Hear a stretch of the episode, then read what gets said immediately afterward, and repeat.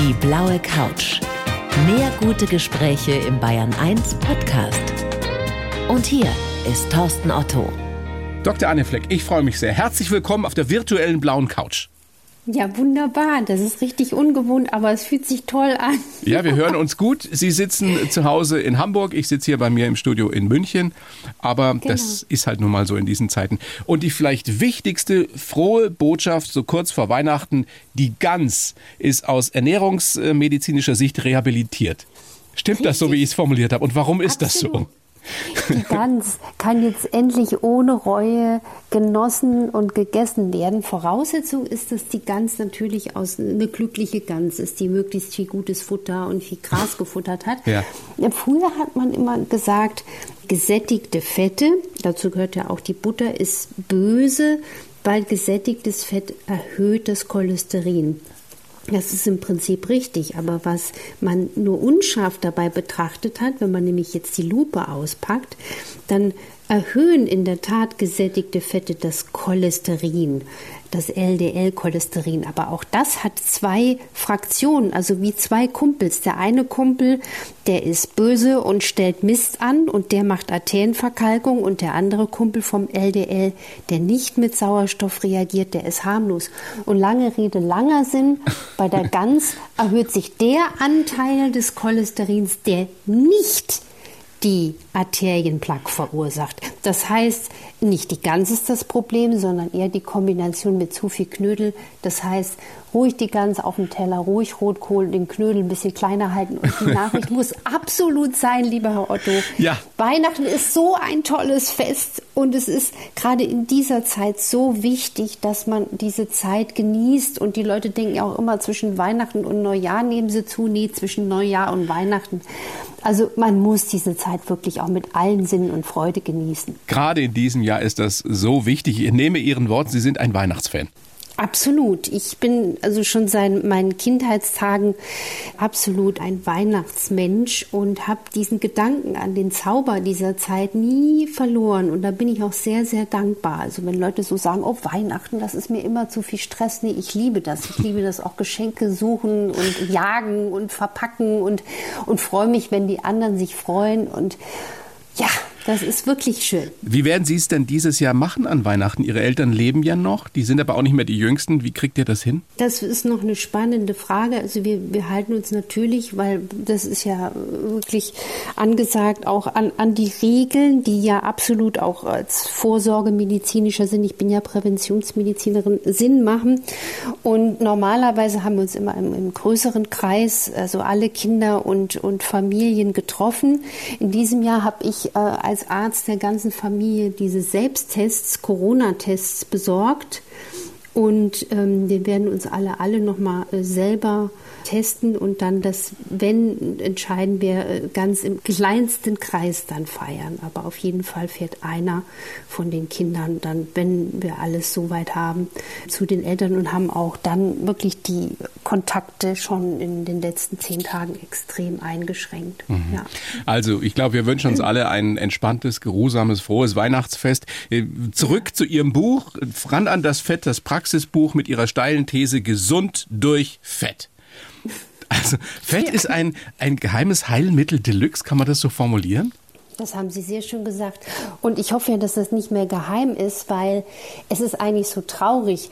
Das ist ja keine These, sondern es ist eher ein, ein, ein Widerleg der These, dass Fette ungesund sind. Und ich habe jetzt seit über 20 Jahren auch durch die wissenschaftliche Recherche und durch die tägliche Arbeit mit Patienten die Erfahrung gemacht, dass das Fettarmdogma vielen Menschen eher geschadet hat und dass der gezielte Einsatz von qualitativ gesunden Fetten wirklich die Gesundheit revolutionieren kann. Und zwar das passiert deswegen, weil wenn wir uns mal vorstellen, so Sie sitzen in München, ich jetzt hier in Hamburg und viele Zuhörer und Zuhörerinnen zu Hause. Wir ja. sind ja quasi ein Wunderwerk aus Millionen von Zellen.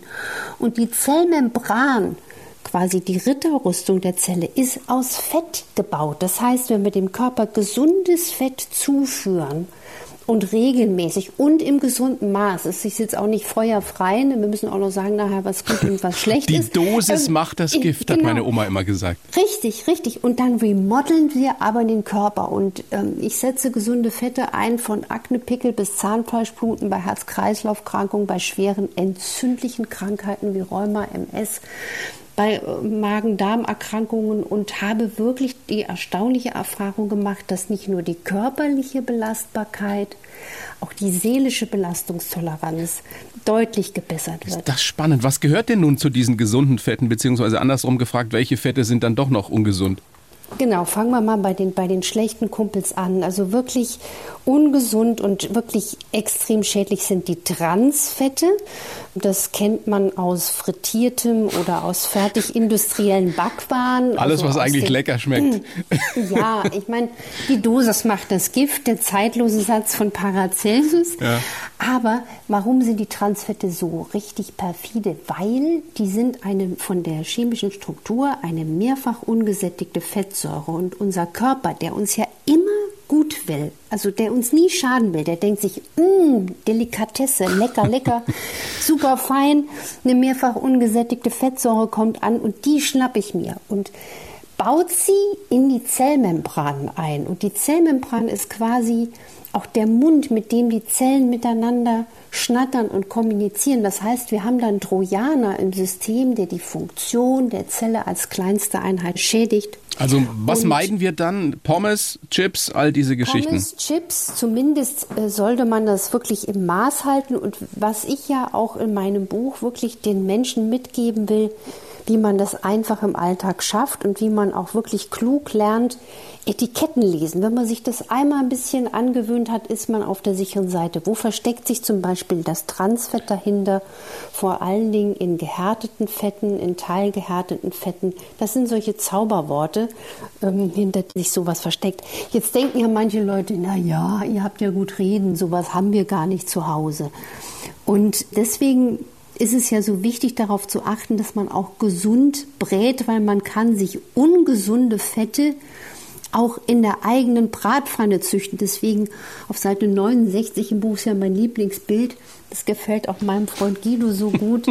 Der kleine Tod Guido Maria Kretschmann, ne? ja. ja. Der hat mich wegen diesem Buch auch angesprochen. So haben wir uns kennengelernt. Das ist eigentlich eine ganz wunderbare private Geschichte. Der gesagt hat, er hat das Buch gelesen, also die, die Ursprungsfassung und so tiefgründig. Und da sagt er, und diese Bratpfanne, die hat ihm so gut gefallen. Und das haben Sie selbst gezeichnet auch, ne? Sie sind ja, ja so eine gute Malerin. Ja, na gut, ist im Auge des Naja, also mir gefällt das auch sehr, sehr gut, dieses Bild. Ich würde mir das auch hinhängen. Vielleicht ohne ja. den Totenkopf, aber. Ja. Nee, Aber welche Fette sind das nun? Also wie kann man sich die ja. züchten da in der Bratpfanne? In der Bratpfanne kann man sich ungesunde Fette und Fettbegleitstoffe züchten, wenn man Fette, die nicht hoch erhitzbar sind, zu hoch erhitzt. Also Olivenöl zum Beispiel. Und da ist ein spannender Punkt. Früher dachte man, Olivenöl ist nicht so hoch erhitzbar. Neueste Untersuchungen haben gezeigt, dass Olivenöl mit dem Zusatz, und der ist jetzt wichtig, extra vergine, dass der auch gut geeignet ist zum Braten. Und Die Italiener haben es schon immer gewusst, ne? Richtig, richtig. Und das Ding ist, je höher der gesättigte Fettanteil im Fett, umso besser ist es auch erhitzbar. Also zum Beispiel Butterschmalz oder G, geklärte Butter oder Kokosfett. Kokosfett ist besser erhitzbar.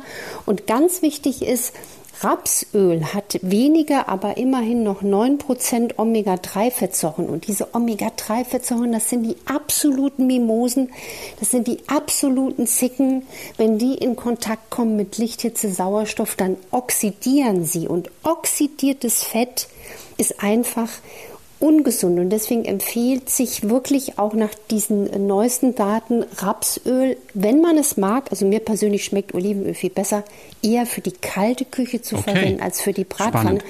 Weil warum ist das so gefährlich? Ich sage immer, wir werden nicht alt, wir werden ranzig. Hm? Wir, Wie und, fett. Und genau. Und die Oxidationsprozesse im Körper, die sind Krankheitsmotoren und die können wir durch wirklich einen anderen Lebensstil und mit ein bisschen Augenzwinkern, mit ein bisschen liebevollen Umgang mit der Bratpfanne deutlich korrigieren. Also wir halten noch mal fest, Frau Dr. Fleck, Menschen, die Butter, Butterschmalz, Kokosfett oder Olivenöl extra vergine zu sich nehmen, damit braten, die haben, kann man das so sagen, ein geringeres Sterberisiko im Vergleich zu Menschen, die weniger Fett konsumieren? So eine Studie gibt es jetzt noch nicht. Es kommt darauf ja, an, mit was Sie so das kombinieren. Ja? War ja, auch nur eine Frage. Ja? ja, nee, klar. Aber stellen Sie sich jetzt mal vor, man muss ja immer sehen, was ist der Mensch dazu? Wenn jetzt jemand Butter nur noch mit Kohlenhydraten kombiniert, also mit Brot, Nudeln, Reis, Kartoffeln und kein Gemüse isst, dann wird das jemand sein, der eher seine Lebenserwartung schmälert. Wenn er aber, und das ist wirklich Stand der Forschung, gutes Fett im gesunden Maß kombiniert mit reichlich ballaststoffreichem, wasserreichem Gemüse, mit frischen Salaten, mit zuckerarmen Obstsorten. Also weniger Zucker, das ist, glaube ich, ganz entscheidend. Ne? Genau, weniger Zucker und äh, vor allen Dingen auch weniger Süßstoff, weil Süßstoffe und Zucker, aber Süßstoffe vor allen Dingen sind nachweislich äh, verantwortlich, dass sie gesund und schlank machenden Darmbakterien, die ja auch unsere, sogar unsere Gefühle bestimmen, ne, deswegen auch gutes Fett ist man besser gelaunt, dass die ähm, wirklich die Darmbakterien äh, eher äh, schachmatt setzen können, die für uns wichtig sind. Mhm. In Ihrem Buch Ran an das Fett, das Praxisbuch, sind auch ganz, ganz tolle Rezepte drin. Haben Sie die alle selbst entwickelt? Selbst die gekocht? Ge ja, die habe ich zusammen mir quasi virtuell ausgedacht, eingekauft und zusammen mit einer Rezeptentwicklerin äh, extra ausgeheckt, damit die Menschen auch wirklich jetzt von der Theorie in einen ganz einfachen Ölwechsel kommen. Also dass man sich dann einfach mal, ja, äh, ja ums Auto machen wir uns Gedanken. Das Absolut, da würden wir niemals Sprit. das billigste Öl reinkippen. Nee, und das ist ja auch so ein bisschen was in, in Deutschland, ne? dieser Spruch, der hat mir nie gefallen, Geiz ist geil. Ich weiß, viele haben mehrere Jobs, um, um die Runden zu kommen, aber wir dürfen nicht an unserer Gesundheit sparen. Und ich habe gemerkt, wenn man, man braucht nicht viel, also zum Beispiel ehrliche Lebensmittel wie Zwiebeln, Knoblauch, Möhren, Kohlgemüse, ja, ein ehrlicher Apfel, das ist nicht so besonders teuer. Und bei einem guten Fett sollte man wirklich darauf achten, dass es aus einer guten Qualität kommt. Das ist eine ganz wichtige Sache, weil da steckt ein Schlüssel drin. Ja. Was, was noch entscheidend ist, ähm, glaube ich, um sich gesund zu ernähren, ist nicht nur, was man zu sich nimmt, sondern auch, wie man es zu sich nimmt. Die Essenspause, die Sie empfehlen zwischen Abendessen und Frühstück, die sollte mindestens zwölf Stunden betragen. Können Sie in einem Satz sagen, warum? Genau, weil wenn wir eine Nahrungspause über Nacht halten, geht der Körper in den Prozess der Autophagie, von griechisch autos selbst und phagein fressen. Das heißt, die körpereigene Müllabfuhr wird aktiviert und bei der Frau geht das nach zwölf Stunden los. Bei Männern tut mir jetzt leid nach 13 Stunden. Ja. Man kann natürlich auch noch ein bisschen länger aushalten, aber wichtig ist, zwölf Stunden ist schon mal eine gute Ansage. Und das ist wirklich ein Heilprozess des Körpers. Das klingt alles so einfach und so gut. Halten Sie sich denn persönlich immer daran? Sündigen Sie nie, Frau Dr. Fleck?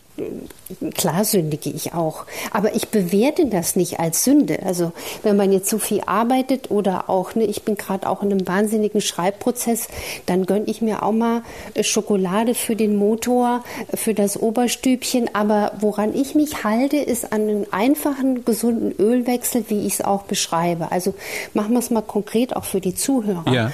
Ich habe zum Beispiel in der Küche ein, ein einfaches ähm, Algenöl. Da denken sich jetzt viele, was ist denn das? Algenöl ist einfach ein, ein Leinöl, was mit langkettigen Fettsäuren versetzt wurde. Also die heißen DHA und EPA. Das sind diese wichtigen Fettsäuren, die wir eigentlich sonst nur im fetten Fisch finden. Und bei den Algen hat das den Charme, die kann man schadstofffrei biologisch immer wieder nachzüchten und die schmecken auch nicht fischig. Und dann habe ich also so ein Leinöl aus einer Omega-geschützten Omega-Safe-Produktion, damit das Öl nicht oxidiert ist und beziehe das auch direkt frisch gepresst von Herstellern. In dem Fall ist da sogar noch ein bisschen Weizenkeimöl drin, weil das ist gut für die Antioxidation und wie Hautcreme von innen. Und da und hauen Sie sich dann einen Löffel von rein jeden Morgen, oder? Ich hau mir einen Löffel von rein, aber nicht auf nüchternen Magen, sondern in mein Spätstück. Ich habe mir das Frühstück umgetauft auf Spätstück. Mhm. Ne? Die Engländer haben mir den perfekten Ausdruck Breakfast, Fastenbrechen, ne? dass man wirklich isst, wenn man einen ehrlichen Hunger hat.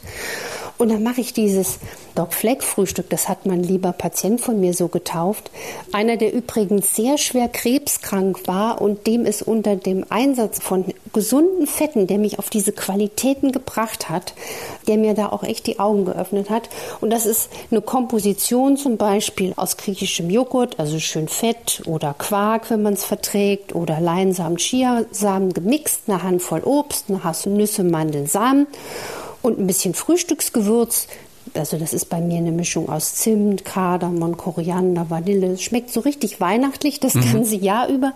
Und dann mache ich mir ganz zum Schluss 20 Milliliter. Ich glaube, das sind so zwei Esslöffel Öl drunter und noch ein paar Flohsamenschalen. Und ich sage Ihnen, Otto, ich bin wahnsinnig lange satt und meine Zellen sind wie mit gutem Motoröl geschmiert. Das ist ja. ein sehr, sehr guter Tipp.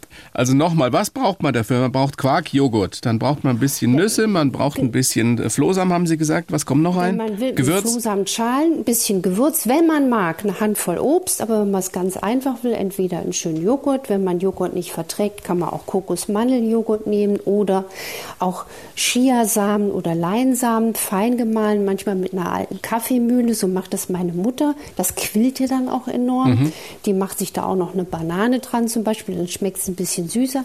Dann eine Handvoll Obst, was man gerne isst. Dann diese Nüsse oder Mandeln oder Kerne drüber und zum Schluss das Öl, damit es eben nicht oxidiert. Und unter diesem Frühstücksansatz ist es interessanterweise sogar Menschen, also meinen Patienten, die unter Cortison standen. Ich bin ja auch Rheumatologin und habe angefangen, ernährungsinterventionell mit Schwerkranken zu arbeiten, zum Beispiel mit Rheumakranken. Mhm. Ich habe gemerkt, dass dieses Einsparen von Kohlenhydraten mit Fett, also Brot mit Belag, selbst wenn man weniger isst und wenn man sagt, Mensch, dieses fette Frühstück da ist ja kalorisch eine Bombe. Aber die Leute haben unter Cortison abgenommen, weil der Blutzuckerreiz durch das fehlende, schnell resorbierbare Kohlenhydrat nicht so hoch ist. Und das ist total spannend. Wow, wow, wow. Also wenn man mit Ihnen spricht, Frau Doktor, dann lernt man äh, sekündlich sozusagen dazu. Und ich bin mir ganz sicher, dass viele der Bayern 1 Hörerinnen und Hörer jetzt schon überlegen, ob sie zumindest nach Weihnachten dann mal ihr Frühstück ändern wollen. Ich genau. hab, Bloß nicht zwischen den Feiertagen Nein. und nicht die Familie in einen Selbstoptimierung. Ganz entspannt. Und ich weiß, die Bayern, also das kriege ich immer wieder auch von Nachrichten und Briefen, in Süddeutschland hat man wirklich ein, ein ganz offenes Ohr auch für die Gesundheit. Gesundheit, muss Absolut. ich wirklich sagen. Natürlich. Ja. So sieht es aus bei uns in Bayern. Frau Passt. Dr. Fleck, ich, ich habe für Sie einen Lebenslauf geschrieben, der Ihnen vorliegt in Hamburg, in Ihrem Homeoffice. Ich bitte Sie, den genau. vorzulesen und dann besprechen wir alles, was da dran noch fragwürdig ist oder besprechenswert. Bitte schön. Genau. Ich heiße Anne Fleck und stehe auf Fettflecke. Als Ärztin bin ich überzeugt davon, dass die richtigen Fette im richtigen Maß helfen, länger gesund zu leben. Gesunde Ernährung ist aber nur ein Baustein. Genuss und Freude sind gerade heute genauso wichtig. Geprägt haben mich meine großartigen Eltern, denen ich verdanke, wer ich heute bin, meine Leidenschaft fürs Malen und die Zeit in Frankreich und Italien. Manchmal frage ich mich auch heute noch, warum ich Ärztin geworden bin, aber ich liebe es einfach, Menschen helfen zu dürfen. Zu Weihnachten wünsche ich uns allen Gesundheit und bald wieder die Möglichkeit und viel Zeit, um zu reisen. Was sagen Sie? Können Sie so unterschreiben oder steht da Quatsch drin? Ich fand das ja witzig, ne? so nach dem Motto, ja, nee, ich kann das absolut unterschreiben. Ich würde aber noch mal gern so ein bisschen punktuell die, die Pinzette äh, ausfahren. Unbedingt. Die, die, gesunde Ernährung ist wirklich nur ein Baustein. Mhm. Und das ist ganz wichtig, dass man das auch den Hörern sagt. Die Bewegung und der Schlaf, aber auch unsere Seele, unsere Gedanken gehören genauso ins Boot. Wenn man jetzt den ganzen Tag sich nur noch Gedanken macht, esse ich auch gesund, aber von früh bis abends nur noch die Dinge bewertet, dann kommt man auch in so eine Negativspirale rein. Ne? Mhm. Also das Ganzheitliche ist so wichtig und die, die Gesundheit zu bewahren, das ist ja meine Leidenschaft, die ich äh, wirklich in mir trage.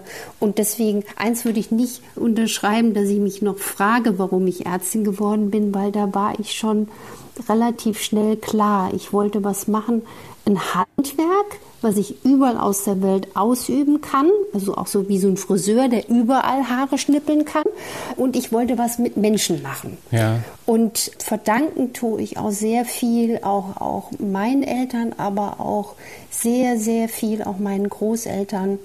Und zum Beispiel meiner Uroma, die mich wirklich gelehrt hat, dass einfache, ehrliche Lebensmittel mehr sind als nur ein Sattmacher. Sollen wir mal gucken, wie Sie so geworden sind, wie Sie heute sind, Frau Fleck? Sie sind geboren in Saarlouis. Darf ich sagen, wann? Ja, oder? Ja. 7.4.72? Ja. Stimmt das? Und dann in, in St. Ingbert und Schwalbach äh, aufgewachsen, also beides so kleine, mittelgroße Städte, der Papa Jurist, die Mama Sozialarbeiterin. Und Sie haben im Vorgespräch gesagt, denen verdanke ich, wer ich heute bin. Was, was konkret haben die Ihnen mitgegeben fürs Leben, was so entscheidend war?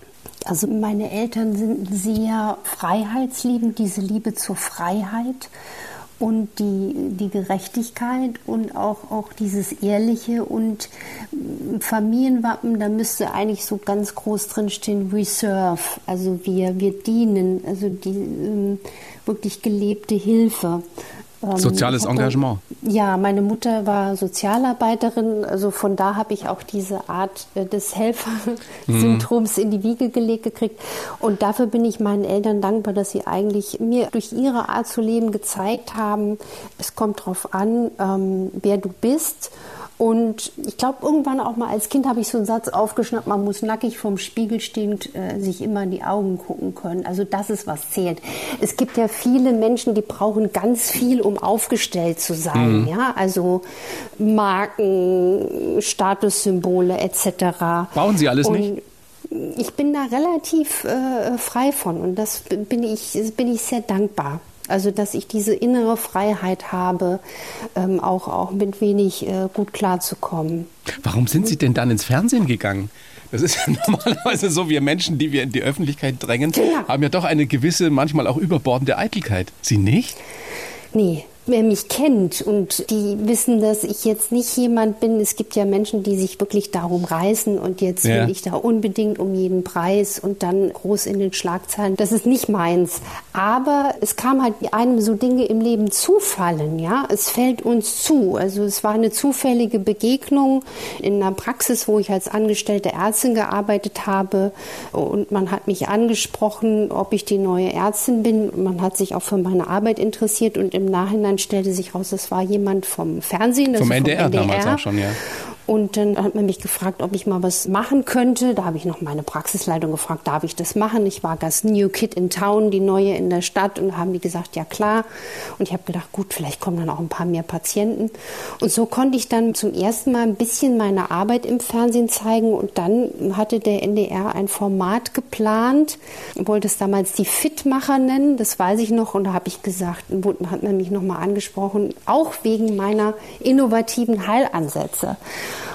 Und dann habe ich mir noch den Namen damals ausgedacht zur Sendung und wurde dann aber von meiner Familie wiederum ermutigt, die gesagt hat, Mensch, Anne, du beklagst dich doch auch oft, dass was so wirklich funktioniert, dass das den Leuten nicht gezeigt wird. Und dann hat man mir auch die Angst genommen, so nach dem Motto, vielleicht gucken das ja gar nicht viele, du musst da gar keine Angst haben. Dass Nein, es guckt ja keiner.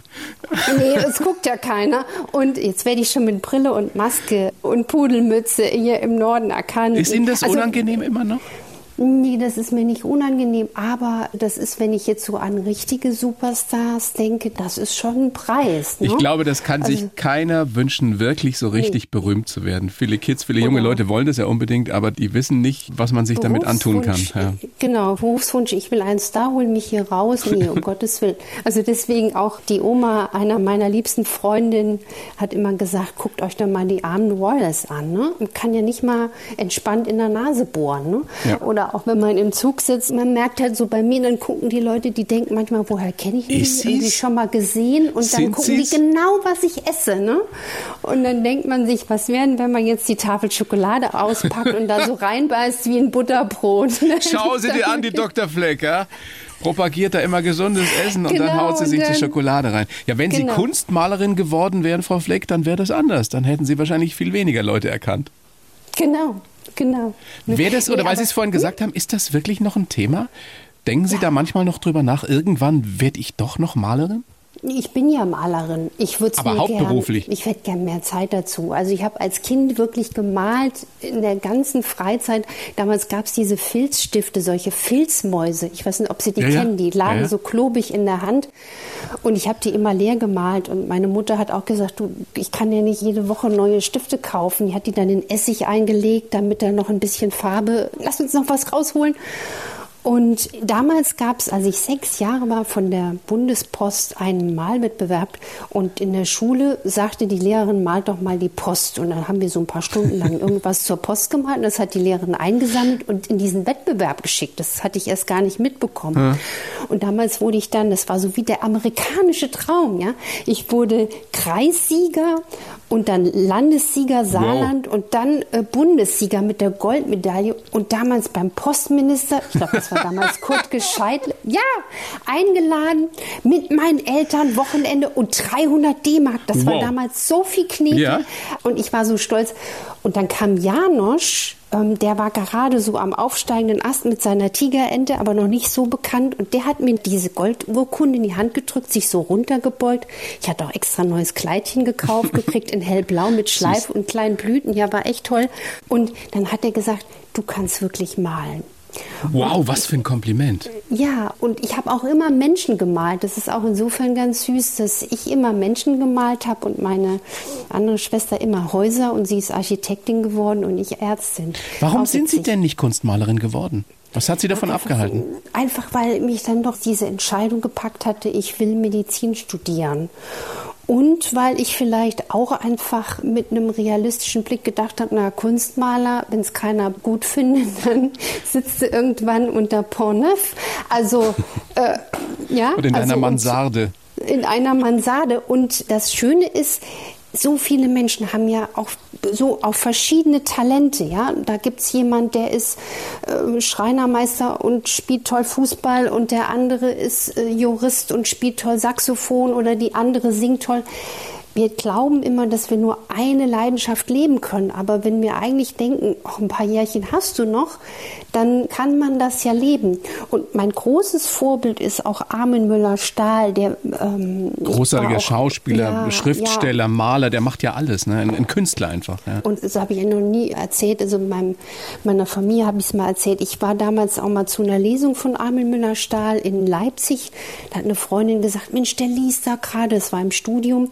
Und die hat sich ein Buch gekauft. Aber ich war als junger Assistenzarzt. Ich hatte wirklich kein Geld und habe gedacht, nee, ich kann mir jetzt hier kein Buch kaufen und ein Autogramm holen. Und sie hat sich nicht getraut, in die Schlange zu stellen. Also stand ich mit ihr in die Schlange und dann war ich auf einmal dran und habe dann aus meinem Rucksack so eine abgeknitterte Postkarte rausgeholt. So eine Postkarte, die man so in Cafés sich früher mitgenommen Ja. hat. Wissen Sie? Ja, ja, klar. Und dann stand ich vor ihm und streckte ihm nur diese zerquetschte, zerfingerte Rucksackfundstück Postkarte in die Hand und dachte, er schreibt jetzt seinen Namen drauf. Und dann guckte der mich intensiv an. Und das war ganz komisch, weil ich war wieder auffällig angezogen, ich war eher blass und mit Pudelmütze und nach dem Nachtdienst. Und das fragte der mich, was machen denn Sie so im Leben? Und das hat mich so berührt damals. Und ich musste lange überlegen, was ich ihm darauf geantwortet hatte, weil es ist mir in der Schrecksekunde entfallen. Und dann muss ich ihm wohl geantworten, ich mache noch nicht das, wozu ich da bin. Und dann, Wow. dann sagte der zu mir, Sie sind Künstlerin. Und dann habe ich nur so irgendwie gegrinst und dann streckte er den Zeigefinger aus und sagte, Sie wissen, Sie müssen das machen. Sie müssen das machen. Und dann ging ich nachher zurück und meine Freundin hat gesagt, was ist denn mit dir los? Ich war ganz am Zittern und verstört so ein bisschen. Und dann sage ich, ah, nix, nix. Und heute bin ich so dankbar für diese Begegnung, weil ich ja jetzt meine Kreativität in der Medizin leben kann. Diesen Pioniergeist, dieses Vorangehen, dieses Kreative. Das ist genau richtig, dass das, was ich jetzt mache. Sie sind ja schon jetzt seit vielen Jahren eben Ärztin und Sie kombinieren äh, Prävention, Ernährungsmedizin, Stressmedizin, Naturheilkunde. Wie würden Sie denn Ihre eigene Methode, Menschen zu helfen, beschreiben? Also es ist quasi eine Symbiose aus der klassischen Medizin, die wir alle kennen, die ja sehr, sehr hervorragende moderne äh, Diagnostik- und Therapiemethoden hat. Aber was mir darin fehlt, ist, dass wir oft aus Mangel an Zeit und nicht genug die Ursachen erforschen. Also zum Beispiel, es ist also diese Symbiose aus dieser klassischen Medizin, aus Vorsorgemedizin. Also am liebsten ist es mir, wenn eigentlich ich schon ein Kind begleiten kann und man den Kindern müsste man eigentlich beibringen, wie schneide ich mir die Fußnägel richtig, wie putze ich mir die Zähne richtig, mhm. wie kau ich richtig, vertrage ich Milchprodukte, wie entspanne ich, wie komme ich mit Stress in der Schule klar oder auch jetzt in so einer Situation wie in der Corona-Pandemie, die Resilienz Resilienz, gesunder Schlaf und valide Naturheilverfahren. Also die Norddeutschen sagen Spökenkram, also kein Quatsch, kein sondern ja. kein Humbug, sondern etwas ganz Valides. Und was mich halt treibt, ist die Ursachenforschung.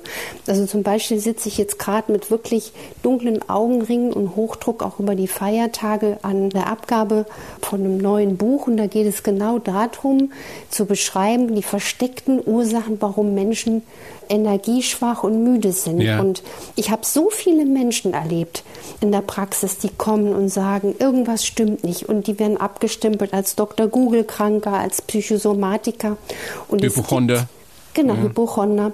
Und es gibt Stoffwechselstörungen, Autoimmunkrankheiten, all das, was uns müde machen kann, was man aber nicht am normalen Labor sieht. Also da guckt man zum Beispiel auch mal, was macht der Stuhl oder also die Stuhldiagnostik oder gibt es Entzündungszeichen, die man manchmal im Labor noch nicht sieht.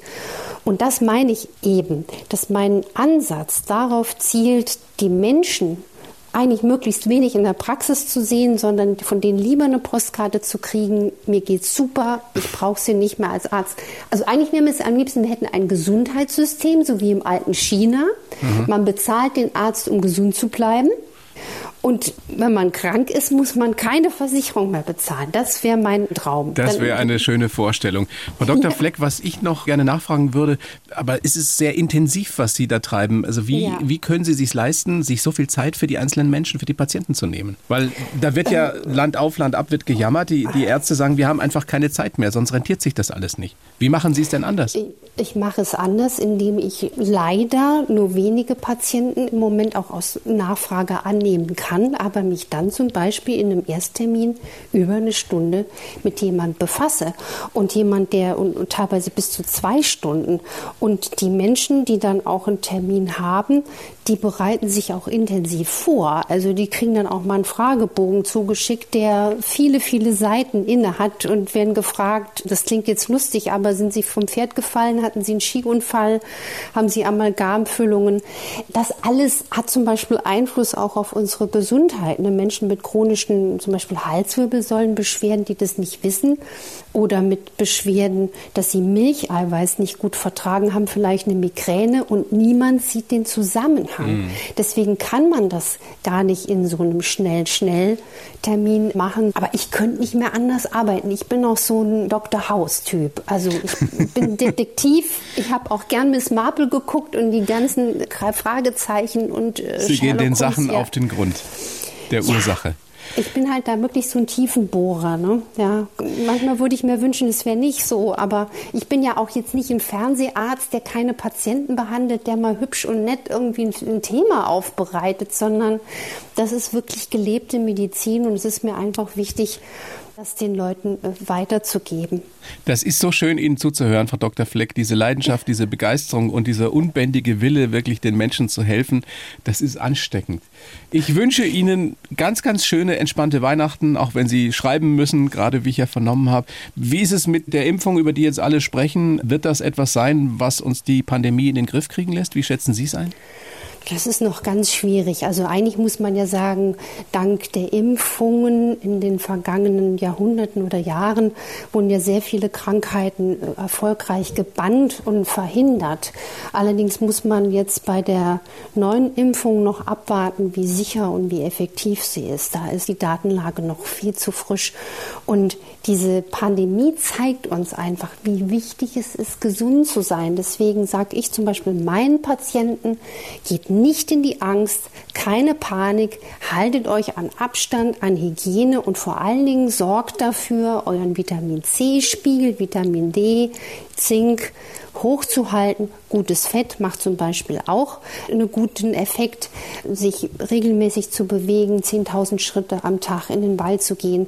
Weil das kann sein, dass wir auch in naher Zukunft wieder mit solchen Problemen in Kontakt kommen, was übrigens schon 2013 eigentlich vermutet wurde. Deswegen Gesundheit und gesund bleiben ist die beste Medizin.